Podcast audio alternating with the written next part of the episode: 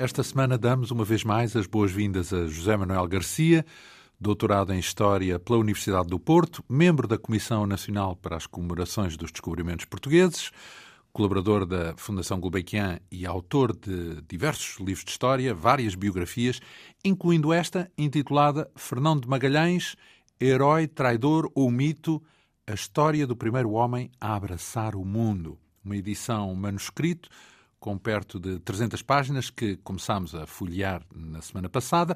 Falámos, nomeadamente, das muitas fontes que pesquisou para escrever este livro, a partir, eh, por exemplo, do relato de António Pigafetta, o cronista da grande viagem da circunnavegação, e a partir também do trabalho de outros narradores que abordaram, nomeadamente, a origem de Fernando Magalhães. Eh, está já bastante seguro de que nasceu no Porto, no seio de uma família de origem minhota, um homem baixo, discreto, conforme as descrições físicas que eh, constam em documentos da época, que terá sido talvez pajem da rainha Dona Leonor, mulher de Dom João II, talvez nessa qualidade tenha até testemunhado o encontro da rainha com Cristóvão Colombo. Enfim, o que se sabe é que Fernando Magalhães participou nas primeiras viagens ao Oriente, logo depois da viagem inaugural de Vasco da Gama, conheceu a famosa Carreira da Índia, digamos assim, e mais do que isso, participou em diversos combates de portugueses com nativos no Oriente, o que significa que por lá andou, combateu, inclusive naufragou, até chegar às Molucas. Terá sido então dos primeiros portugueses a chegar às Molucas, certo? Sem dúvida que ele eh, foi pioneiro, porque não só tinha já ido pela primeira vez a Malaca em 1509 e voltou em 1511. Com pela primeira vez, no primeira viagem a que se fez? A primeira viagem que se fez dos portugueses às Molucas, ele estava lá. Foi em 1509, eh, aquilo correu mal, os portugueses tiveram de retirar, como já referimos, e eh, em 1511 o Afonso de Albuquerque vem, vinga-se e conquista a cidade, que passa a ser o polo central da ação dos portugueses entre o Índico e e o Pacífico. E o Fernando Magalhães combateu nesse. Não, nesse... Magalhães estava lá. Ele estava sempre no ponto certo. Em 1511, ele foi um dos colaboradores do Afonso de Albuquerque e, mais do que isso, vai participar numa viagem que o Afonso de Albuquerque mandou fazer, que é uma viagem que, por exemplo, o António Galvão compara essa viagem à viagem do Vasco da Gama, do Cristóvão Colombo, que é a viagem à descoberta das Molucas, que nenhum europeu conhecia, nenhum europeu tinha lá alguma vez ido. Como é que se sabia falar. das Molucas, então? Sabia-se pelos nativos, pelos muçulmanos, pelos nativos, de, os malaios. Os malaios conheciam, os malaios iam às Molucas e era de lá que traziam o famoso cravinho, a especiaria mais valiosa que os portugueses obtinham na Índia por via de Malaca e, portanto, é aquilo tinha vindo por vários transbordos, desde as pequeninas ilhas das Molucas, que estão a 4 mil quilómetros de Malaca e que estão no extremo oriental das da, da Indonésia. Podemos fazer aqui um parênteses, porque eh, é uma dúvida que eu tenho desde pequeno e já levo 60 anos. As especiarias, como é que se explica? Porque se falarmos de ouro, oh, e que também se fala dessa época, uh, nós entendemos o valor. Agora, pimenta, cravinho, onde é que. Onde é que. O que é, qual era a procura? Quer dizer, toda a gente usava cravinho, era isso? Quer dizer, como é que se explica o valor desmesurado de uma coisa que parece relativamente irrelevante para o nosso tempo, não é? Pois, de facto, então... é, é surpreendente. Não há dúvida de que hoje em dia as especiarias, enfim, são podemos dizer, quase irrelevantes, embora sempre muito saborosas e que uh, fazem... Sim, mas não com... criam um império, não é? Uh, mas no caso presente, aliás, como depois os holandeses e ingleses, e antes disso já os venezianos e os italianos, baseavam muito uh, do seu comércio mais rico por um produto que era muito apreciado, porque, por um lado, permitia conservar os alimentos, dando-lhe um gosto que eles muitas vezes não tinham, um sabor exótico diferente. Mas de... massivo, porque nós imaginamos que isso sim, mas, mas só entre os mais ricos, entre, entre sim, a nobreza e sim. coisas do género, e não massivamente, não, não às toneladas. Sim, quer dizer, aquilo era conforme a capacidade dos navios, de qualquer maneira, não era com a abundância que não, hoje Não, não refiro ao consumo. Ao o consumo, consumo era generalizado? Era... O cidadão não, comum usava não, pimenta e cravinho? Não, só, digamos, a nobreza a burguesia, uh, depois o, o, rei e outros davam uh, para conventos, davam para, para, para burgueses, para várias camadas. Mas e isso era, era suficiente era, era para criar... mais valioso que havia. Não, eu não digo que era tão valioso como o ouro, valia mais, mas as especiarias eh, eram um produto que quase que se equiparava ao, ao, ao ouro, porque os portugueses realmente eh, combinavam as duas atividades principais. E era só em Portugal ou, ou, era usado um pouco por toda a era Europa? Por toda a Europa, porque primeiro eram os venezianos que iam comprá-lo aos muçulmanos no Egito, ou na Síria, ou na Palestina, na, nessas zonas do, do, Médio do, do Médio Oriente, iam lá comprá-las e depois divulgavam por toda a Europa. Os portugueses vieram estragar o negócio aos venezianos e outros italianos porque passaram a trazer as especiarias para Lisboa, portanto, e a partir daí os muçulmanos, os venezianos começaram a entrar em crise e os portugueses a enriquecer, porque de facto toda a Europa, desde a Inglaterra, a França, a Alemanha, Espanha, a Espanha também. também, Itália, todos os países da Europa passaram a consumir, porque vinham a Lisboa buscar as especiarias, ou os portugueses mandavam as especiarias para Antuérpia, e de Antuérpia divulgava-se por toda a Europa e fazia uma fortuna do rei Dom Manuel e depois dos outros reis. E isso durou até quando? É, na prática, é, o monopólio, os portugueses tinham o monopólio desse comércio até aos holandeses estragarem o negócio 100 anos depois da viagem do Vasco da Gama. Os holandeses depois também começaram a ir. Portanto, um século, é isso? Um século, um século e, de monopólio. E não andámos a, a, ao confronto, a, em conflito com os holandeses? É, os holandeses foi só de passado um século, quando eles começaram a ir diretamente à Indonésia, precisamente. E sem espinhas? Não, não, não, não, não se confrontaram com os portugueses ou, ou vice-versa? Sim, sim, sim, sim. A partir de 1896, como digo, 100 anos depois do Pirat, Piratarias, Gama, é isso? Entre, entretanto, e anteriormente já havia alguns navios portugueses que, sobretudo no Atlântico, por volta dos Açores e por aí, havia muitos piratas a ver se apanhavam navios portugueses, o que não era fácil, porque os navios portugueses protegiam-se bem, eram muito grandes, eram os maiores navios da, da altura, eram os navios portugueses carregados de especiarias. Maiores não quer dizer que fossem rápidos. Uh, sim, não eram tão rápidos. Os, os navios dos piratas holandeses, ingleses ou mesmo franceses que andavam a atacar os portugueses eram mais rápidos, mas os portugueses eram maiores. Mas mesmo assim houve algumas perdas. Ainda... Mas os portugueses iam, mandavam armadas de Lisboa para a zona dos Açores para proteger os navios da carreira da Índia que vinham carregados de especiarias. Eram Pelo menos na última secção, não é? Da viagem. Na última secção, a partir mais ou menos de, dos Açores. Então, e até quando é que durou? Porque, pronto, isso era uma atividade importante. Durante um século foi um exclusivo sim, português. Sim, e depois entraram os holandeses e até quando é que durou essa mina de ouro, entre aspas? É, depois começou a diminuir, porque os portugueses começaram a ter a rivalidade dos holandeses e dos ingleses que também iam buscar as especiarias. Começou a diminuir cá. Cá em Portugal. Então, e, portanto, mas e no mundo? No mundo continuou através dos holandeses e dos ingleses. Até aí, quando? Aí depois manteve-se praticamente até o século XIX, não é? Os portugueses, nessa altura, quando começaram a perder o negócio exclusivo e muito lucrativo das especiarias, viraram-se para o açúcar do Brasil. Foi aí que os portugueses, perante a alternativa que se lhes colocava... E também de, era exclusiva a cana-do-açúcar? Uh, não, mas era a maior produção. Portanto, também havia nas Caraíbas, também havia açúcar. Mas a maior produção era a do Brasil. São Tomé e Brasil. E aí os portugueses não tinham exclusivo, mas tinham a venda uh, mais assegurada do maior quantidade possível, porque o comércio do açúcar do Brasil substituiu as especiarias. Na prática, os portugueses tinham muito jeito para o negócio. Quando enfrentavam uma dificuldade, davam-lhe a volta. Deram-lhe a volta. Primeiro deram a, deram a, volta do Cabo da Boa Esperança para ir buscar as especiarias. Depois foram diretamente de Lisboa para o Brasil para buscar o açúcar, que era um ouro branco também, e depois disso tudo, acabou-se tudo e já não há nem açúcar Pois, depois foi tudo acabando, porque depois ainda veio o ouro do Brasil, etc. Ah, mas ainda veio o ouro do Brasil Sim. no século XVIII. Eram rendimentos mas depois... extra, mas de facto tudo Pronto. começou com as especiarias. E daí que, eh, entre as especiarias, a mais importante era a pimenta, que vinha da Índia, mas também vinha da Indonésia, etc. Mas uh, não era só na Índia, da Indonésia também havia muita pimenta. Mas uh, a especiaria mais valiosa era o cravinho ou a noz moscada que havia nas ilhazinhas de Banda, que eram ao pé das Molucas. Por isso é que quando os portugueses conseguiram lá chegar, toda a gente queria realmente chegar a esse ponto, porque os portugueses iam sempre na vanguarda. E o cravinho hoje tem alguma relevância uh, no mundo das exportações e da riqueza transcontinental? Eu penso que já não tem, além do mais, depois dos holandeses, uh, uh, porque essas pequeninas ilhas das Molucas eram as únicas que tinham, mas depois dos holandeses, eles foram transplantá-las para a América do Sul, para as zonas da América, e deixou de ser aquela zona rara, rara não é? Não é? Portanto, começou-se a divulgar, os, os, holandeses começaram a divulgar mais o cravinho através de plantações que eles tinham na América do Sul. Pronto, então isto foi o parênteses ah, das especiarias, é, mas uh, a verdade é que uh, foi relevante na época, portanto estamos a falar no início de 1500, portanto Uh, ainda antes da nossa viagem que nos mobiliza aqui, a viagem de Fernando Magalhães uh, à volta do mundo, mas ele por lá andou, como começámos por dizer, lá nas Molucas. Esteve à beira do Pacífico, certo? Ele esteve no Pacífico.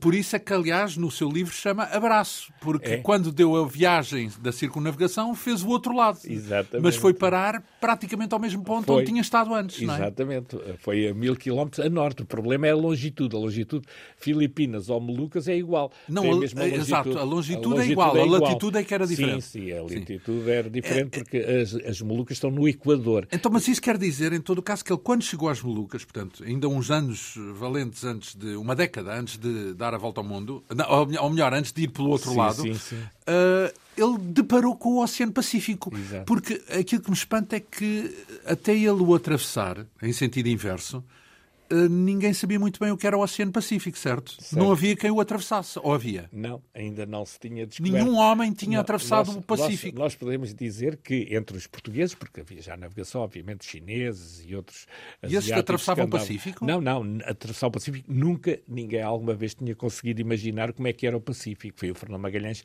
que viria... Sabiam o que é que havia do outro lado? Uh, que não, havia as Américas não, também, não? Não, ninguém sabia, ao fim e ao cabo. Repare que uh, o, o, o Fernando Magalhães, quando chega às Molucas e ao Pacífico em 1512, ele é dos primeiros europeus a lá chegar, porque antes disso, digamos, tendo Marco Polo, que andou pela China e a China está virada para o Pacífico, mas esses medievais, digamos assim, não contam, só na época moderna, a partir do século XVI, o Fernão Magalhães é um dos primeiros portugueses, com o António de Abreu, aquela armada de três navios que vai de Malaca para as Molucas, ele é dos primeiros a chegar ao Pacífico pelo seu lado oriental, porque depois, ao lado ocidental da América, do Panamá, aí, curiosamente, em 1513, no ano a seguir ao Fernando Magalhães ter chegado às Molucas, o Balboa chega ao Panamá e aí é que ele diz: Ah, isto é o Mar do Sul, é o Pacífico. Porque os portugueses, quando chegaram às Molucas e ao Pacífico, não se aperceberam bem isto certo, é o mar. Mas não tal. se aventurou pelo Pacífico não, dentro. Não, nunca se atravessaram, nunca tiveram. Os espanhóis queriam atravessar, mas não conseguiam. Teve de ser o Fernando Magalhães. Tentaram, é isso? Tentaram, tentaram várias vezes, andaram a explorar a América, do, a América a Central, a costa da América, a ver se encontravam uma saída pelo Panamá, pelo, pelo México, pelo, ah, pela América uh, do Sul. Uh, uh, vamos cá ver, andaram a percorrer a costa Andar, do lado do, do Atlântico, do para, ver se conseguiam, para ver se conseguiam passar para o outro lado. Mas já conheciam o outro lado, já conheciam o Pacífico propriamente dito. Só Ora... a partir de 1513 quando, quando o tal uh, uh, homem espanhol consegue ir uh, ao, Pacífico, ao, Pacífico pelo do... lado do Panamá. Ele Sim. aí é, ele viu o Mar do Sul, ele não lhe chamava Pacífico, como Passava, chamava Mar do Sul. Mar sim. do Sul, os portugueses. Mas, pronto, mas, mas nunca se aventuraram no Pacífico não, propriamente não, dito. Não, não tinham, porque tinham aquela estreita, tinham de montar navios e só muito mais tarde é que eles começaram a, a pôr navios do outro lado, a fazer construção naval do lado do Pacífico. Ah, então, mas esse espanhol, quando chegou ao Panamá do lado do Pacífico, foi por terra, é isso? Por terra, eles atravessaram o istmo, não era muito grande, mas. No fundo, o equivalente ao canal do Panamá. É o canal do Panamá, exatamente na zona do canal do Panamá, que não existia, portanto, eles tiveram de atravessar todo aquele terreno do do canal Chegaram do ao Panamá, lado e então foi aí que o Balboa, o Mar do ah, Sul, descobrimos o um novo mar.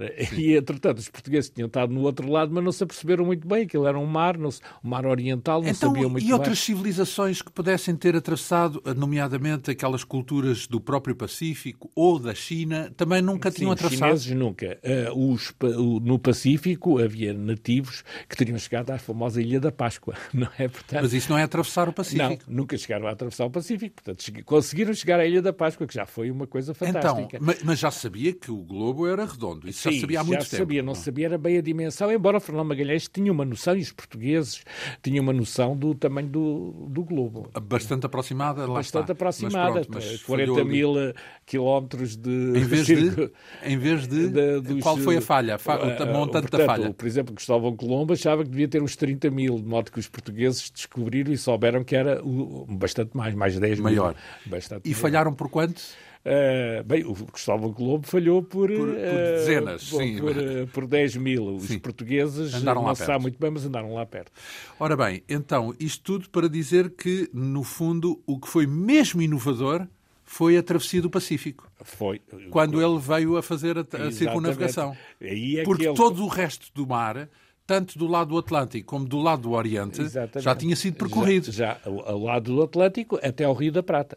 Só até ao Rio da Prata. Abaixo, a sul do Rio da Prata, Rio da ainda Prata, ninguém tinha ido. Ninguém tinha ido. Porque os portugueses, foi o João de Lisboa, em 1514, foi o primeiro homem a ir até ao Rio da Prata. Porque os portugueses iam só até ao Brasil, mais ou menos até à zona de, eh, de digamos, na costa de São Paulo, não é? Portanto, os portugueses conheciam esse território todo até São Paulo. Mas depois foi o João de Lisboa, que em 1514 vai desde a zona de São Paulo até ao Rio da Prata. Só que ele chega ao Rio da Prata e está convencido que se calhar ali há uma passagem para o outro Porque lado. é tão grande, não é? Que era tão grande, tão grande, que eles pensaram, ah, isto de certeza que vai ser a passagem. E, mas depois voltaram para trás. E é aí que o Cristóvão, o, o Fernão Magalhães, que conhecia o João de Lisboa, que foram ambos em 1513 a, a Zamor, e eles depois devem ter falado entre si em Lisboa, etc., que eles tinham descoberto um caminho que devia ser o caminho para chegar a, a Malaca, que era o que eles queriam, os espanhóis e os portugueses. Os portugueses não tanto. A seguir ao tal Rio da Prata, e só dentro do Rio da, Prata através do Rio da Prata. Através do Rio da Prata, eles chegariam ao outro lado do Pacífico. Porque do mar então do não Sul. sabiam que era um rio. Sabia, Uh, pensavam que era. Pensaram que era, era um o mar. canal, que era o mar, que era, era o mar, o mar do Rio da Prata, ao fim e ao cabo era o mar, porque é um, é um estuário larguíssimo, não é? Sim. Só que depois começa a estreitar e, e, sobretudo, eles começaram depois, quando o Fernando Magalhães lá chega e outros, começaram a ver, não, isto afinal é água doce, a água doce não pode ser um canal para a outra margem, para, Claro. para, para o mar. Pronto, então, mas isso é já um capítulo É a lá para a seguir, frente. é seguir. Então, porque estávamos agora com Fernando Magalhães nas Molucas, uh, imaginámo-lo na praia olhar, espera lá, isto é o Oceano Pacífico, É, isto vindo do outro lado, chega-se aqui. Ele ainda nessa altura não pensou nisso. Isso, isso verdadeiramente é só quando ele começa a fazer os cálculos e, e se vai aborrecer com o rei de Portugal, disse: Não, eu vou lá chegar outra vez pelo outro lado. Eh, e é o segredo do, do, do Fernando Magalhães. É Então, conseguir. como é que ele encarou então o Pacífico nesse momento? Há, há sinal disso, da forma não como... há consciência. Quer dizer, os portugueses pensavam que era um mar oriental. Mas, uh, por exemplo, o mapa de Cantino, 1502, fala o mar oriental, mas não tinham bem noção ainda que ligava à América. Portanto, aparentemente poderia haver, porque os portugueses chegaram às Molucas em 1512, depois no ano a seguir chegaram à China, que é tudo Pacífico, não é? E então começaram a perceber-se, pô, aqui há um Pacífico, mar... Oceano. Oceano Pacífico, Sim, sim, é sim. tudo o Oceano Pacífico, entre as Molucas e a China e tal. Os portugueses começaram, a partir de 1512, 1513, começaram lá a ir todos os anos. E começaram a frequentar, a fazer negócios, etc. E, mas não se aventuravam a ir para o outro lado. A tanto mais que o outro lado era, também era espanhol, porque verdadeiramente o, o Mar do Sul e o Oceano Pacífico eram dos espanhóis. Porque os espanhóis tinham o direito até eh, à zona mais ou menos do Amazonas, da foz do Amazonas, eh, Até às Filipinas. até às Filipinas, era, teoricamente, seria dos espanhóis. Daí que os- o Fernão Magalhães, quando vai Por causa propor... do Tratado de de Tordesilhas. Tordesilhas, quando o Fernão Magalhães vai propor ao Carlos V, Carlos I de Espanha, ele vai dizer, eu vou só no lado espanhol, não vou do lado português, porque os portugueses era só até à zona do Amazonas, foz do Amazonas, e os portugueses esticavam um bocadinho para baixo, até o Rio da Prata é português, na realidade era até São Paulo, mas os portugueses forçaram, não, isto até o Rio, até o Rio da Prata é, é português. E o Fernão Magalhães até admitia que fosse, porque havia discussão também, houve muitas discussões, onde é que ficam as Molucas, se é portuguesa, se é espanhol, e eh, o Rio da Prata se é português, se é espanhol, e porque eh, não havia uma, o rigor muito grande, embora, na verdade, eh, se soubesse aproximadamente, sabia-se, que, na verdade, que o Rio da Prata era espanhol, mas os portugueses, como tinham lá chegado primeiro e achavam que aquilo era tudo perto e os espanhóis não costumavam lá ir, ah, isto também é português.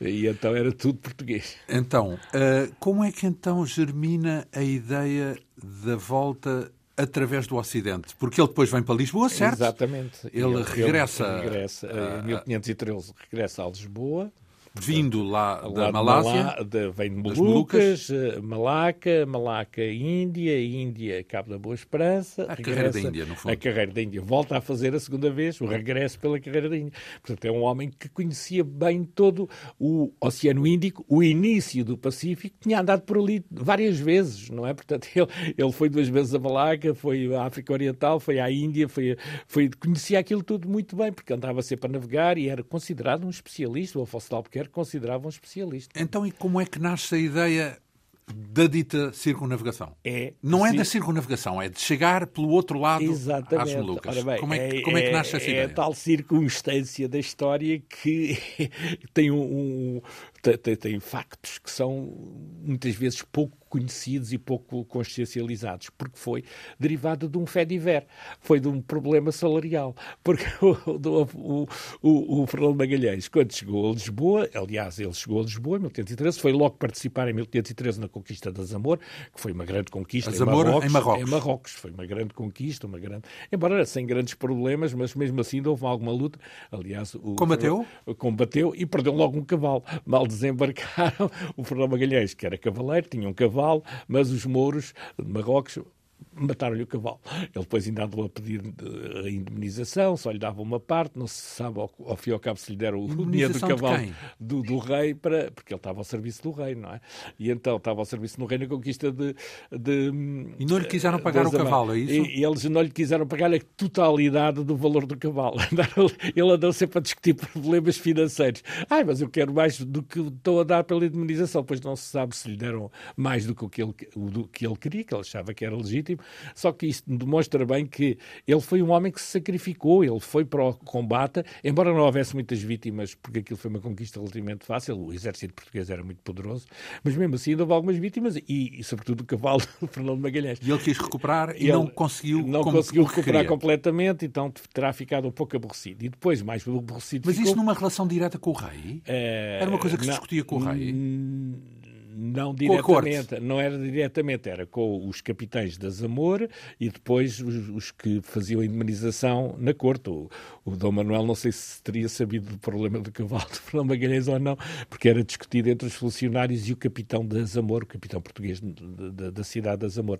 Mas, seja como for, o problema depois também se complicou, além do problema do cavalo, porque o Fernão Magalhães ficou em Azamor, porque era preciso manter a Azamor e ele ficou lá uns meses. Só que, entretanto, foi acusado de corrupção, porque ele estava a guardar um, estava a guardar bens, portanto, de gado, e depois foi acusado de ter desviado gado para os mouros, e depois ele dizia que não, e depois provou-se que não tinha sido implicado nessa, nessa corrupção, mas mesmo assim o rei, depois quando ele voltou a pedir uma, eh, eh, voltou a pedir o aumento salarial aí diretamente ao rei. Eu quero mais 200 reais, dizia ele, mas o rei estava com má vontade porque tinha sido, o Framulhas tinha sido acusado de corrupção e tinha má vontade. É, mas eu estou inocente, está bem, está inocente, mas eu agora pronto, não, agora não, não pode ser. Não, não, pode ser. E então ele queria 200, 200 eh, reais por dia, que não era por mês, que não era muito, 200 reais não era muito, mas era ele subia no estatuto social e o rei só lhe dava 100. E ele disse, não, se não me der mais 100, eu vou-me embora. Então, então Foi embora, disse que, ia, disse que ia para o vizinho? Uh, disse ele disse que ia-se pôr ao serviço de quem lhe pagasse o que ele achava legítimo. E o rei teria dito aparentemente, então vá. Então, o problema vá. é seu. E o problema é seu, vá. Só porque aí é que é o problema, porque o Dom Manuel nunca pensou que ele ia pôr-se ao serviço do Carlos I, que tinha acabado de chegar, entretanto, à Espanha. Havia uh, rivalidade nessa altura, havia, ainda? Havia, havia. Desde o Tratado de Tordesilhas que havia rivalidade, embora, enfim, os, os reinos davam se bem, portanto, Portugal e Castela, o rei Dom Manuel casou sucessivamente com princesas castelhanas, não é? Portanto, havia uma proximidade muito grande. Mas o, uma coisa é uma coisa e outra coisa é outra coisa. O Carlos, V, o Carlos, V, o Carlos era da família do, do Dom Manuel, portanto, era sobrinho da Dona Maria, mulher do Dom Manuel, portanto. Ele... Não, não, mas mesmo assim, independentemente desses laços familiares, haver, continuava a haver era, rivalidade, quase não é? Diria, Cada um no seu amigo, lado. Aqui não era amigos, amigos, é família, família, mas negócios à parte. E então uh, havia muita pressão de burgueses, de nobres espanhóis e de portugueses para manter exclusivo do Tratado de Tordesilhas. Então, mas isso quer dizer que o Fernando Magalhães, quando vai para a Espanha, não é necessariamente para fazer a viagem, mas sim para se pôr ao serviço de gente, para lhe pagarem aquilo que ele acha que tem direito. Exato, mas aí ele já vai com a ideia de propor um bom negócio ao, uh, ao Carlos V. A gente chama-lhe Carlos V, na verdade ele só foi Carlos V um bocadinho depois, o imperador do Na altura era Carlos I. Carlos I de Espanha. Portanto, ele foi falar com o rei de Espanha, Castela. Sim. Mas já juntava Castelo, Aragão, já, já começava-se a formar um pouco a noção de Espanha, mas a gente fala, para simplificar, Espanha, mas na realidade ele estava ao serviço Castela. de Castela. Certo. Portanto, e então ele vai se pôr ao serviço com um projeto, porque ele já ia dizer, o Dom Manuel, eu vou, é uma palavra muito forte, mas ele disse, eu vou-me vingar do, do rei Dom Manuel, porque não só... Disse, usou essa palavra? Não, não, não foi. Ele, ele, é a ideia, o não, conceito. A ideia, ele dizia a palavra agravado e dizia-se despedido. A palavra é mesmo dele, de Fernando Magalhães. Eu fui despedido pelo rei. O rei deixou de lhe pagar. Portanto, o... para justificar moralmente a sua, a sua iniciativa em Espanha, Exatamente. Em, em Castela. Era, ele dizia que tinha sido despedido pelo rei Dom Manuel e por isso ia-se pôr ao serviço de Carlos I, eh, Carlos V, e propor-lhe um grande negócio. Aí é que está o segredo. Porque o Dom Manuel não sabia que ele lhe ia propor o grande negócio. Qual era o grande negócio? Chegar às Molucas pelo lado ocidental, pelo lado espanhol, em vez do lado oriental que os portugueses faziam pelo Cabo da Boa Esperança. Esse Mas é depois é não haveria um problema nas Molucas? Quem é que mandava nas ah, Molucas? Não. Aí eram os portugueses que estavam a mandar, só que os portugueses ainda não tinham, eh, iam e vinham às Molucas fazer negócios. Eles iam ao partido de Malaca, iam às Molucas, faziam negócio, voltavam para Malaca, não tinham ali uma base estabelecida, quer dizer, era, aquilo era fácil. Implicariam uma disputa no final com os, com os portugueses. É. E depois, precisamente, quando o Fernão Magalhães vai, aí é que o Dom Manuel diz: não, vamos lá pôr nas Molucas uma fortaleza e se o Fernão Magalhães lá aparecer, a fortaleza controla os espanhóis e, portanto, os espanhóis não passam dali. Note que isso foi só quando o Fernão Magalhães ameaçou uh, o exclusivo português. Ah, então, mas isso quer dizer que o reino, Dom Manuel, soube com antecedência sim, sim. que ele tensionava chegar às Molucas pelo outro lado. Exatamente. Ele soube logo que o Fernão Magalhães, o Fernão Magalhães... Digamos que não foi um segredo. Pronto. Não era bem um segredo. Não, não sabia se ele lá chegava. Que, uh, em Portugal acreditava-se que ele iria fazer o projeto, mas devia naufragar pelo caminho, devia morrer. Não vai conseguir. Não vai conseguir. Os portugueses não acreditamos. Enfim, mas ele foi e conseguiu. Mas a verdade é que o uh, Fernão Magalhães, quando vai para Sevilha, agastado, agravado, como ele dizia, uh, despedido pelo Dom Manuel, ele chega a Sevilha em 20 de setembro de 1517 e ele vai propor e então aí é, é, o problema é como é que um indivíduo português chega à Espanha e vai logo falar com o rei para lhe propor um projeto fantástico de chegar às Molucas pelo Ocidente, coisa que os espanhóis nunca tinham conseguido fazer. Porque os espanhóis chegavam ao Panamá, chegavam à Venezuela, chegavam ao México e, não, e por ali ficavam, não conseguiam passar. A América era muito aborrecido porque era uma barreira, eles não conseguiam, porque a América não dava grande lucro, não tinha grande vantagem, não, não havia. Só, precisamente em 1521, quando o Fran Magalhães faz a sua viagem, é que os espanhóis vão uh, ao México México, aos Aztecas, e aí voltam, aí encontram muito ouro. Mas até chegar em 1521, os espanhóis andavam ali um pouco à procura de coisas com interesse. Mas o que eles queriam era passar a barreira, mas não conseguiam. E então Fernando Magalhães chega ao Carlos V eu tenho um projeto que eu consigo passar. Consigo passar para o outro lado. E então, e os espanhóis... Chegar às Molucas, é isso? ele Molucas, disse, ele assume isso? Assume que quer chegar às Molucas por Ocidente, e então como é que ele vai passar as Molucas por Ocidente? Dando a volta pela, pela América do Sul, ele pensaria que indo pelo Rio da Prata, chegava lá passava o Rio da Prata, atravessava aquele mar, certo. que enfim, que ele teria uma ideia que era bastante grande, mas que ele dizia que conseguia. Uh, e pronto, arriscou tudo, porque ele achava que quem chega ao, ao, Rio da Prata está na altura do Cabo da Boa Esperança, é de mais ou menos 34 graus, mais ou menos, aquilo deve-se dar ali a volta. Se dá-se a volta na África, também se deve dar a volta na América do Sul. Só que chegou lá, como vamos ver depois, uh, não, não foi. Não, não dava, era um, estuário rio, apenas. era um estuário, não era, não era a tal passagem, o tal canal para outro outro lado. Procurou-a, procurou mas não conseguiu. E ficou com o nome dele, é, Pronto, e depois o Estreito de Magalhães. Mas a verdade mas, é que o grande objetivo dele era passar por aí e convenceu o Carlos V disso, porque ele tinha muita experiência, tinha muita navegação, tinha muitos conhecimentos, e então, como os espanhóis não conseguiam, bom, este português tem muita experiência, mas talvez... A pergunta é, mas isso seria legítimo à luz daquilo do, do, dos tratados que regulavam a relação entre Portugal e Castela? Ou seja, era normal que o rei espanhol, ele podia dizer, pronto, ok, temos este tratado, mas isso não me impede de ir por ali e tentar chegar às Molucas na mesma. Mas porque Portanto, o, o, o Carlos... Era compatível, no é, fundo, com, os, com os tratados que havia. O, Carlos V dizia que sim, porque ele tinha-se convencido pelo Fernando Magalhães, o Fernando Magalhães tinha conseguido persuadi-lo, de que era legítimo. Porque, por exemplo, quando o Fernando Magalhães, isto é, são coisas fantásticas, o Fernando Magalhães, quando chega lá a Valladolid e vai falar com o Carlos V, admite-se que no dia 2 de março de 1518, ele vai à corte, consegue, depois de um forte lobby, ali é a mesma palavra, atual, não existia na altura, nem sei bem como é que se chamava, consegue ter um conjunto de influenciadores para conseguir chegar ao Carlos V, porque não era qualquer pessoa que chegava ao rei, um rei que tinha acabado de chegar, um jovem de 18 anos, não é? Quer dizer, portanto, como é que se chega ao rei que não, não percebia nada daquilo? pessoas na corte, é isso? E é que está. Ele conhecia não diretamente na corte, mas pessoas que conseguiam lá chegar, nomeadamente o lobby passava por um tal João de Aranda, que era, eh, que era feitor da Casa da Contratação de Sevilha. A Casa da Contratação de Sevilha era o correspondente à Casa da Índia em Lisboa. Aliás, os espanhóis copiaram a Casa da Contratação em Sevilha da Casa da Índia em Lisboa. E então esse feitor, o Juan de Aranda, era um homem que tinha muita influência e que podia chegar ao, ao, ao novo rei, ao jovem Carlos, eh, chamamos Carlos I e Carlos V.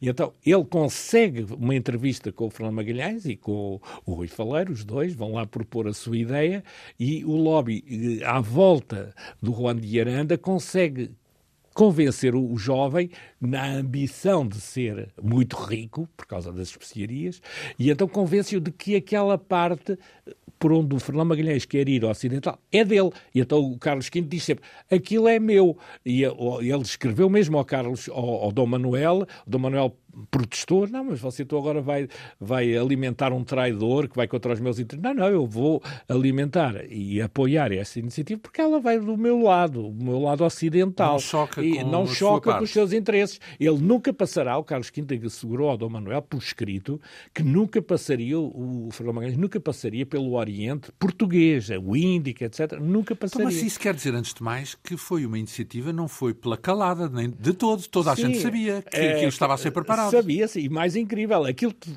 estava a ser preparado é uma história fabulosa que poucas pessoas conhecem. Porque quando eles andam, o Fernando Magalhães anda a vender a ideia e a conseguir a aprovação do, do Carlos, chamemos Carlos V, eh, nessa altura o Carlos V estava a negociar com o Dom Manuel, através de embaixadores portugueses que estavam em Valladolid, o casamento do rei Dom Manuel com a irmã, muito jovem, o Dom Manuel já tinha quase 50 anos, a, a irmã dele tinha quase 20 anos, a dona Leonor andava a negociar o casamento do Dom Manuel com essa Dona Leonor, que era para ser casada com o filho do Dom, do Dom Manuel, o futuro rei Dom João III, mas que o Dom Manuel disse: Não, não, eu vou casar Ficou com, com ela. Ficou com ela, é muito novinha, ainda, ainda teve dois filhos dela uh, antes de morrer. E casaram assim, então? Casaram mesmo. Casaram enquanto andava o Fernando Magalhães a negociar, e então aí é que havia, havia mesmo embaixadores portugueses. Então você anda a alimentar esse traidor e andamos aqui nós a, a dar-lhe dinheiro para casar a Dona Leonor com o Dom Manuel e somos todos família e tudo. Digamos e você... que havia pessoas que sabiam de uma contradição aparente. Se, é? Havia os embaixadores portugueses diziam, mas o Carlos V, não, mas eu não estou a fazer nada de mal, eu estou a fazer isto pelo meu lado,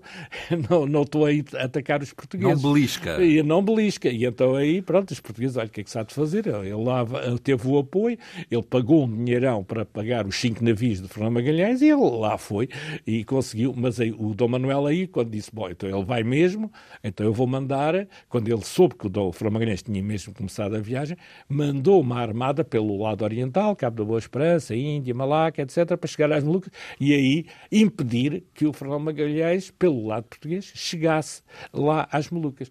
Mas isso, pronto, é uma história... Então, justamente, essa, essa é uma questão, é que quando ele arranca Uh, vamos cá ver, a própria preparação também é interessante. Se calhar muito, não muito. saltávamos essa etapa porque é incrível aquilo que. Porque, porque vai ser uma equação complexa, porque ele tem que juntar muita gente, incluindo bastantes portugueses, Exato. todos eles, entre aspas, traidores. Todos Sim. eles tiveram que vir embora do reino Exato. para se dirigir a Sevilha, não é? Que é Exatamente. onde é feito o embarque, é, não é? é.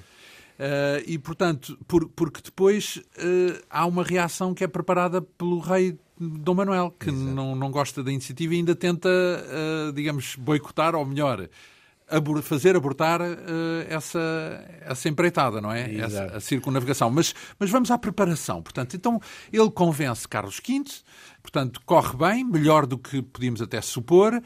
E depois, a preparação, como é que decorre?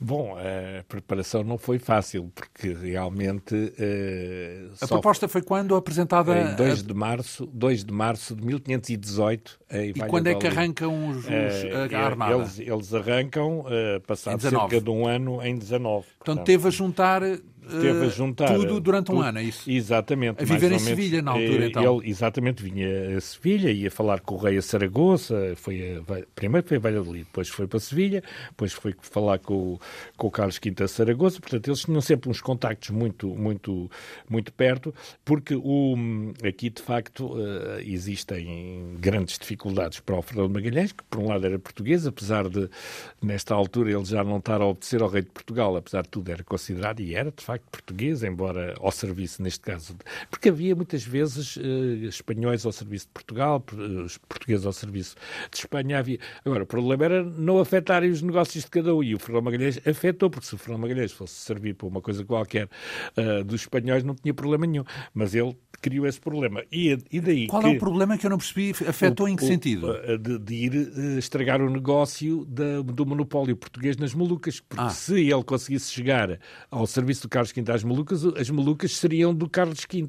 Portanto, as, as especiarias das Molucas viriam a enriquecer o Carlos V e deixariam de alimentar o Dom Manuel, porque ele tinha de provar, e ele achava que conseguia provar quando chegasse às Molucas, que as Molucas eram dos espanhóis. Se ele mas conseguisse... isso era uma questão de, de mapa, de, de cartografia. Do... Exatamente. É? Era, era do... saber onde é que estavam as Molucas. Exatamente. Ele achava que conseguia provar que as Molucas eram. É uma questão científica, que ele tinha domínio científico na matéria. Uh, Aquilo e... fica do lado espanhol, é isso? Uh, não, as Molucas. Ele acreditava. Não, não, ele, ele acreditava. acreditava. Ele acreditava e, e tinha feito cálculos, estavam muito mais perto do que os espanhóis. Os espanhóis acreditavam acreditavam que as Molucas eram dos espanhóis, os espanhóis acreditavam que as Molucas eram dos espanhóis, porque eles tinham uma noção que o antimeridiano de Tordesilhas não passaria pela zona das Molucas, como passava, passava mais ou menos ali na zona das Molucas, mas os espanhóis achavam que o antimeridiano, o outro lado do, do aquele meridiano que passa pela América do Sul, o outro lado do meridiano passaria, segundo os espanhóis, pelo rio Ganges, na Índia. Portanto, ainda sobrava muito para os espanhóis. Muito. Era os espanhóis. Até Malaca era dos espanhóis. E isso era errado, certo? É completamente porque, errado. Porque as Molucas também eram portuguesas eram nessa, também. Eram também, mas eram portuguesas por poucas centenas de quilómetros. Era pouco, pouco, pouco e. O, e qual era o prisma do Fernando Magalhães? Era que se calhar eram espanholas era, por pouco, por pouco mas eram espanholas. Mas eram, eram. E ele fez a viagem toda na convicção de que quando chegasse lá ia determinando a longitude pelo uh, eclipses lunares, por cálculos com as estrelas, ele conseguiria determinar por aproximação, que eles faziam estudos aproximados das longitudes, não era como a latitude. A latitude com os astrolábios, eles sabiam sempre onde é que estavam, se era norte, se era sul, onde é que eles estavam. Agora, este oeste era muito difícil difícil, mas mesmo assim havia cálculos que permitiam aproximar isso, tanto mais que uh, é sempre um ponto que eu avanço sempre, e é preciso repetir várias vezes, quando o, a armada do Fernando Magalhães chega uh, às Filipinas, já que ele não foi diretamente para as Molucas, estava a norte das, das Molucas nas Filipinas, eles conseguiram perceber que tinham entrado no lado português. Essa é que é a grande questão, entraram por, no, lado, no lado português 9 graus, porque eles diziam que desde o, desde o Amazonas até às Filipinas perceberam que estavam 189 graus, mais 9 graus, porque o mundo tem 180 graus para um lado e 180 graus claro. para o outro lado. E então eles tinham estavam... já atravessado, no fundo, Já tinham uh, atravessado o, o Pacífico Pronto, e tinham e esse, passado. Essa é que foi a desilusão, foi, até sabemos isso. Foi. É, uma das, é, é um, um dos dados mais interessantes. É, é, mais interessante. E que se calhar explica o desfecho, não é? é exatamente, pronto, esse é o pronto. finalmente. Pronto, então, mas isso já estamos a saltar aqui Exato, etapas. Mas é só para uh, aguçar a curiosidade. Sim, então, vamos cá ver. Ele tem que preparar uma, empreitada Exatamente. nunca vista, porque tem que é, passar é à América do Sul, Exato. acredita que vai fazê-lo pelo Rio da Prata, o que vai ser falso, Exato. vai ser ainda muito mais difícil do que isso. Eh, porque vai perder imenso tempo à procura da passagem. Esse, isso é o que nós já Exatamente. sabemos que vai acontecer. Exato. Mas antes disso, estamos a tentar criar uma armada, mas ele é português em Espanha. Exato. E esse é um problema também, certo? É, é, é, porque ele tem, na Casa da Contratação de Sevilha, que é onde organizam tudo, lá, eles na Casa da Contratação, lá os feitores, os funcionários daquela, gente, daquela, daquela instituição muito poderosa em Espanha, têm de obedecer ao rei. E eles obedecem contrariados, porque não querem estar a obedecer a um português. Porque eh, realmente o Carlos V teve confiança nele e ele tinha muitas... No Fernando Magalhães? No Fernando Magalhães, porque tinha muitas experiência. Nós, basta comparar isto. Ele, em poucos meses, consegue convencer o, uh, o Carlos V, enquanto que Cristóvão Colombo, para convencer os reis católicos que queria descobrir a Ásia e que descobriu a América, demorou anos anos. O Fernando Magalhães, em poucos meses, chega lá e convence logo, porque teve o tal lobby do Juan de Aranda, que era Sim. feitor da Casa da Contradição. Mas na Casa da Contradição nem todos eram muito a favor.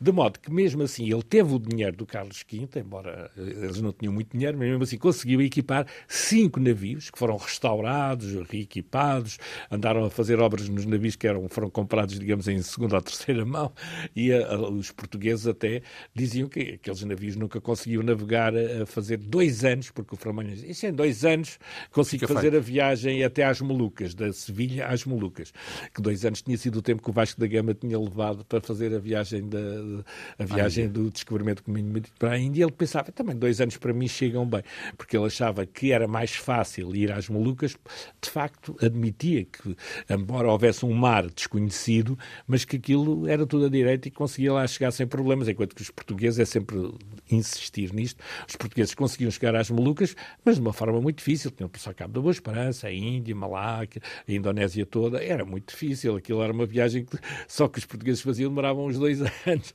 Era uma coisa complicadíssima, mas valia a pena por causa dos negócios. E por isso é que os espanhóis diziam, se a gente conseguir uma, uma forma mais fácil, Fernando Magalhães convenceu-os, isto é mais fácil ir pelo Ocidente, os portugueses não o que podem. ganhava o Juan de Aranda com essa adesão à ideia de... Ganhava alguma coisa Ganha, ele também? Ganhava uma porcentagem.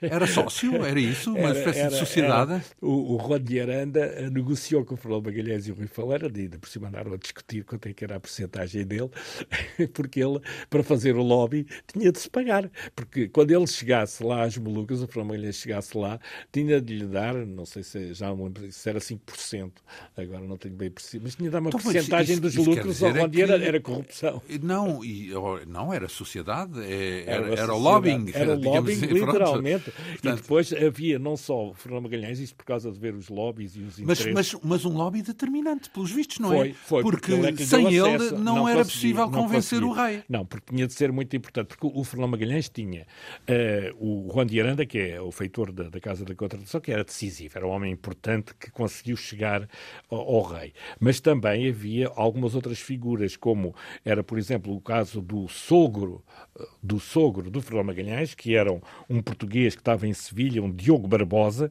com a filha do qual, a Beatriz Barbosa, o Fernão Magalhães vai casar, quando ele chega a Sevilha, casa com essa filha do Diogo Barbosa, que também é um indivíduo muito importante, é ele que controla o, o Alcazar de Sevilha, onde eh, a moradia do rei quando está em Sevilha, ele tinha uma influência muito grande, estava ligado aos Bragança, aos duques de Bragança, etc.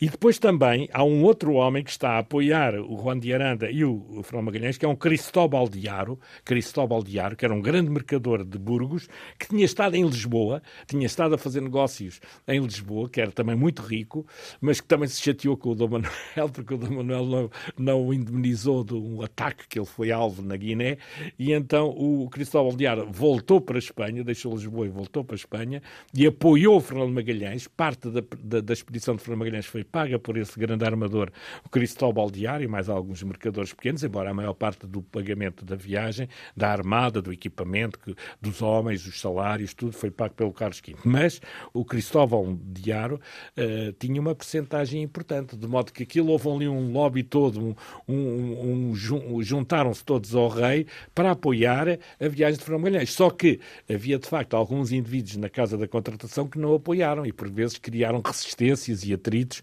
e o Fernão Magalhães teve de se impor com a autorização e com a força do Carlos V para conseguir ter a armada pronta para sair.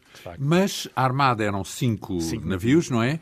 Mas que não eram. Um deles era dirigido por um português, talvez recapitaneado por um português. Como é que era, como é que era a distribuição do comando dentro dessa armada? Ora bem, eh, essa armada tinha, pronto, o capitão-mor absoluto era o Fernando Magalhães.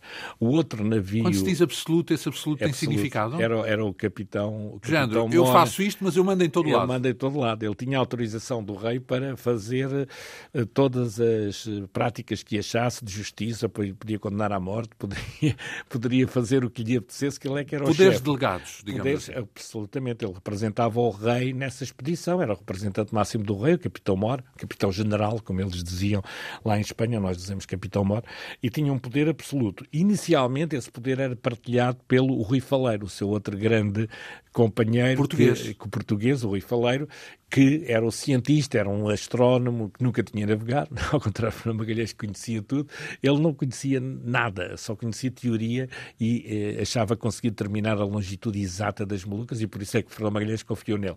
Só que ele adoeceu, ficou com perturbações mentais e foi tirado e em lugar dele para assessor, digamos, para segundo capitão, podemos um capitão segundo, a seguir ao Fernando Magalhães, era adjunto, o, Juan, adjunto, o adjunto, o capitão, o capitão capitão do, do, do, Santo António, que era o Juan de Cartagena, que era um fidalgo importante, tal que seria filho ilegítimo do bispo de Burgos, de modo que, portanto, era uma pessoa influente, que também nunca tinha navegado, uh, tal como o, o Quezada e o Mendonça, que também foram os outros dois capitães, também nunca tinham navegado. Então, Quezada, Mendonça, nunca, Cartagena... Nunca navegaram. Os três. Mais, e mais havia o... o Juan Serrano, que diziam uns que era português, outros que não era, mas o Juan Serrano... Serrano, não é? é, é eles lá em Espanha chamavam pronto, João Serrano. Serrano, e é possível que sim, embora houvesse a possibilidade dele ser parente do. do, do até, há pessoas que dizem que poderia ser parente do Francisco Serrão, amigo dele, que, tinha, que estava nas Molucas e que tinha desafiado o Fernão Magalhães a ir ter com ele às Molucas, e que o Dom Manuel também não deixou. Então, mas isso quer dizer que eram quatro capitães espanhóis? Exatamente, e um português. E um português. E o português era o que mandava em tudo. E os espanhóis que iam nele, exceto o Juan Serrano, que obedecia bem ao Fernão Magalhães, os outros três que nunca desconfiavam. E esse conhecia, esse conhecia navegação. O Juan Serrano era capitão do, do, da nau Santiago, que era mais pequena, uh, que era para as explorações que eles iam fazendo, era o navio mais pequenino. Como Santiago. é que era o esquema? Portanto, havia quatro grandes e uma pequenina, era Exatamente. isso? A pequenina era a Santiago, que era comandada por esse piloto e capitão, era piloto, Juan Serrano. o Juan Serrano, que era o navio... E que ia à frente para explorar Exatamente, vias, é isso? quando ia aos que era rios, mais ágil. É era mais ágil, podia navegar mais para o interior, enquanto que as naus maiores não podiam avançar muito. Por causa do calado, é isso? Exato, por causa e da manobra. Calado. Podiam, podiam, podiam na, encravar, na, encravar na, na, areia e Encalhar. então encalhar. E, ah, pessoas até diziam que a Santiago era uma caravela, mas tudo indica que era uma pequena nau. Mais pequena que as outras, não é? Portanto, o, o, essas naus maiores eram capitaneadas por capitães espanhóis por delegação do Carlos V, mas tinham de obedecer ao Fernando Magalhães. Qual era a nau do Fernando Magalhães? Era a Trinidade. A Trinidade. A Trinidade. Então, já agora, uh, todos esses capitães. Uh, uh, qual, algum que chegue ao final da viagem, nenhum deles vai, vai cumprir a viagem completa. Nenhum. Morreram todos pelo caminho. Pelo caminho, muito todos, bem. Todos. Então, vamos, vamos também. Uns foram mortos, outros morreram pelo caminho. Sim, mas de uma forma ou de outra, de outra, não é? Não há nenhum que tenha sobrevivido. Pronto. E, e depois temos de introduzir aqui também a figura do nosso. que também sem ele era difícil conhecer o que se passou e talvez até tivesse havido outro desfecho para toda esta epopeia. Pelo menos o conhecimento que temos dela, que é o cronista, o António Pigafetta. É, é António. Como é que ele aparece nesta é, equação? É, um aventureiro. É um aventureiro. Ele era de italiano? Vicenza, italiano, Vicenza, que era uma povoação importante, relativamente importante. Mas vivia em Espanha, em Sevilha, E ele não? veio para, veio para a Espanha. Ele vinha a acompanhar um cardeal que tinha sido enviado de Roma para a Espanha E ele veio acompanhá-lo e depois soube que o Fernando Magalhães estava a preparar eh, uma grande viagem eh, que não se sabia muito bem como é que era, mas ele acreditou que era uma viagem muito ambiciosa e então juntou-se com a autorização do Fernando Magalhães e do rei, conseguiu eh, autorização para ser, como eles diziam, sobressalente, suplementar, não tinha nenhuma função, não era nem piloto, era uma nem sobra. mestre, era uma sobra, digamos, eram é, todos, aqueles, todos aqueles que não eram mestres, pilotos, uh, pagens, marinheiros, não, todos tinham uma hierarquia. E depois havia os que não tinham, os que estavam de fora, que era o caso deste, deste Pigafetta. Pigafetta que... Então, mas não era contratado como cronista? Não foi como cronista, foi como suplente, supranumerário. Então, mas era um intelectual, podemos considerar, era, certo? Era o, único, era o único intelectual que ali havia e foi mesmo com a intenção de fazer o relato da viagem. Quer ah, dizer, pronto, ele, então, mas tinha essa tarefa tinha, tinha a tarefa, não era oficial, ele não era cronista oficial, era um cronista informal que ele ia para... Tomou ele a iniciativa, é isso? Era, ele tomou a iniciativa... Eu vou escrever isto. Exatamente, ele foi lá como aventureiro, ao fim e ao cabo, eu vou-me aventurar, vou-me obedecer... Mas como sei escrever, vou tomar nota Exatamente. de tudo. Exatamente, e então o Fernando Magalhães disse, muito bem, então pode... pode... Vá lá, e, não tem nada que fazer. Ele era um dos criados, ele na prática funcionava como criado do Fernando Magalhães, porque o Fernando Magalhães tinha vários criados, tinha vários páginas, não é?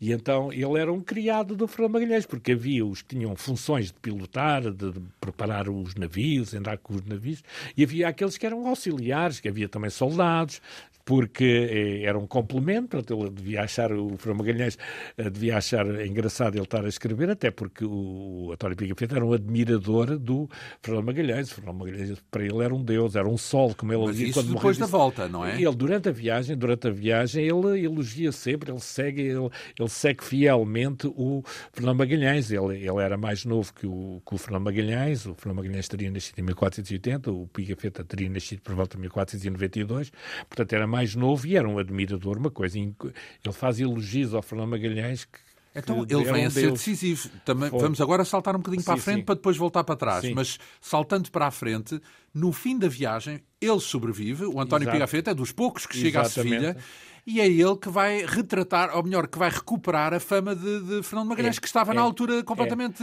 é, é, é, desacreditado, não é? Sem dúvida que o, ele é que põe os pontos nos is. Exatamente, é, uma história fabulosa porque ele por devoção, porque ele já estava morto. O, o Fernando Magalhães já estava morto, mas ele é que não quis deixar de defender o, Fernando, o Fernando Magalhães, Magalhães, mesmo foi, depois de morto. Foi porque, na realidade, quando os 18 sobreviventes chegam a Sevilha e depois vão falar com o Carlos V, ele tem uma, há uma delegação do Sebastião Delcano, do Francisco Alvo e de mais um ou dois que vão. Do, do, Pigafetta do vai nessa delegação, não? O, o Pigafetta junta-se, não, é, não, não vai como uma delegação oficial, mas o Pigafetta, como era muito metediço, vai também oferecer o livro que ele escreveu ao Carlos V em primeira mão. Ele dizia ao Carlos Carlos Quinto Boy, eu não tenho aqui nenhuma especiaria, nenhuma riqueza, mas tenho um livro, mas tenho um livro que vale mais que especiarias, é um tesouro fabuloso porque é contar a história da volta ao mundo. E o Carlos V ficou entusiasmado com isso, mas verdadeiramente o, o Fernando Magalhães já não estava a interessar muito. O que interessava era o Sebastião Delcano porque tinha conseguido acabar. Mas o António Pigafetta, que não gostava do Sebastião Delcano, nunca falou no Sebastião Delcano, o Pigafetta, nunca falou. Foi uma pessoa ele, irrelevante durante para a viagem. Ele, para ele, o Sebastião Delcano nunca interessou nada. Nem quando ele começou a esfiar o regresso pelo lado português, pelo, pelo Índico, pelo depois da morte de Fernando depois Magalhães. da morte de Magalhães, bastante depois, não foi logo a seguir. E é uma história que tem de ser bem contada porque o, o Sebastião Delcano tem o grande mérito de ter acabado a volta direta ao mundo. Mas foi a, a 80 é, escolha. Foi, foi, foi, foi a quinta, literalmente foi mesmo a quinta escolha da, da, nau, da nau Vitória. Mas a verdade é que o, o, foi graças ao Pigafetta que escreveu o seu livro e começou a ser divulgado. Ele foi impresso em francês, passado pouco Que a verdade tempo, veio ao de cima. Veio a assim. verdade ao de cima com uh, reconhecimento. Aliás, foi ele que promoveu a fama do Fernando Magalhães, porque o Fernando Magalhães começou logo a ser famoso na Itália, em todo o mundo, porque tinha sido ele o capitão e o homem da ideia. E com o Antes ainda de ser recuperado a sua, o seu prestígio em Portugal e em Espanha, certo? Sim. Ou seja, foi de fora para dentro, digamos Sim, assim. em Portugal demoraria bastante. Só praticamente no século XIX é que Fernando Magalhães recuperou a sua importância, embora em Portugal sempre houvesse pessoas a admirar, a, a admirar o Fernando Magalhães. Mas a maioria, oficialmente, ele era traidor. Só no século XIX é que se reconheceu o grande mérito fantástico, os conhecimentos antes dele e tudo. Mas a verdade é que os espanhóis também não ligaram muito ao Fernando Magalhães. Só a partir do século XIX também é que era, porque antes disso era o Sebastião de Elcano, que era o homem que acabou a viagem. Embora todos reconhecessem a importância da origem da viagem, graças ao Fernando Magalhães. Mas, mas eh, pronto, já estamos muito, muitas Exato, etapas mas à frente. o Pigafetta é o homem que promoveu eh, a figura do Fernando Magalhães, sem dúvida. Então, vamos cá só fazer uma espécie de uma panorâmica sobre o ponto de partida, porque está bem de ver que voltaremos para a semana. Sim, sim. e para a semana é que começa a viagem. A viagem vamos dita. começar a viagem. Exato. mas só dizer que no ponto de partida temos então cinco naus, certo? Cinco. Só uma é que leva um português ao comando, que é o português que não, também é dirige tudo, não é? é, o, chefe, é o capitão Mora. É, Uh, e na outra temos quatro, dos quais três não percebem nada de navegação, não é? Exatamente. Só há um que percebe, Exato. porque também andou na carreira da Índia e talvez tenha um sangue português, naquele talvez, sentido talvez em que... Tenha. Ele não andava na carreira é da Índia. Serrano ou Serrão? Vá. Serrano oficialmente, Serrão de talvez, talvez um parente, exato. não é? Mas ele tinha conhecimento do Atlântico, ele nunca tinha ido para o Índico. Mas no Atlântico mas sabia navegar, pelo menos. Sabia navegar. E, e, e, ficava com ele a pequena nau, aquela que faria as incursões quando era necessário. Exato. Das outras naus havia tarefas específicas, já no armazém, ou os víveres, ou esse tipo de estrutura de organização uhum. que tornasse uma nau diferente das outras? Não, podemos ou dizer, eram, eram todas, tinham todas mais ou menos o correspondente. Podemos dizer, admitir que a nau Santo António, que era a maior, que era do tal Juan de Cartagena, eh, teria mais mantimentos e que poderia ajudar as outras quando não, não tivesse... Em caso de necessidade. Em caso de necessidade. Mas eh, os espanhóis, nesse aspecto, têm uma regulamentação nós sabemos os pormenores todos, que eles fizeram listas dos mantimentos, das armas, de todo o equipamento que levavam. Sabemos ao pormenor o que é que cada navio, quantas toneladas tinha. E cada pessoa. E cada pessoa cada é que recebia, os nomes dos 237 homens. Foram 237 homens que foram, porque depois tem havido discussões, há uns... Ah, 260, 250.